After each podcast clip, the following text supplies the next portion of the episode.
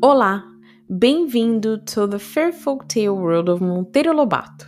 The story has been adapted to Portuguese learners and its transcription can be found at portuguese4u.org. Chapter 7, Part 2.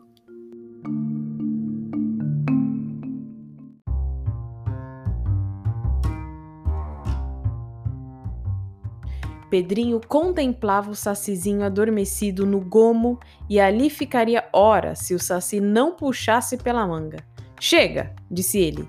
Vire-se de costas outra vez que é tempo de fechar a janelinha. Pedrinho obedeceu e, quando de novo olhou, não conseguiu perceber no gomo do taquaraçu o menor sinal da janelinha. Justamente nesse instante, um forte miado de gato feriu seus ouvidos. É o jaguar! Exclamou Saci. Vamos subir depressa numa árvore, porque ele vem vindo nessa direção.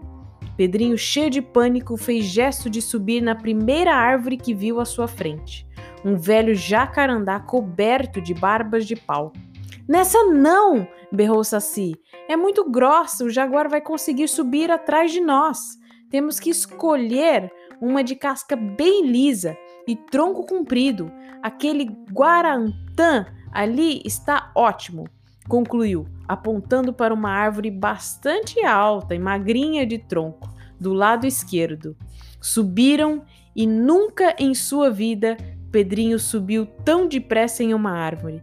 Tinha a impressão de que o terrível tigre dos sertões estava atrás dele, já de boca aberta, para o engolir vivo, mas era a ilusão apenas, filha do medo, pois a fera miou outra vez e o Saci calculou pelo som que ainda deveria estar a 100 metros dali.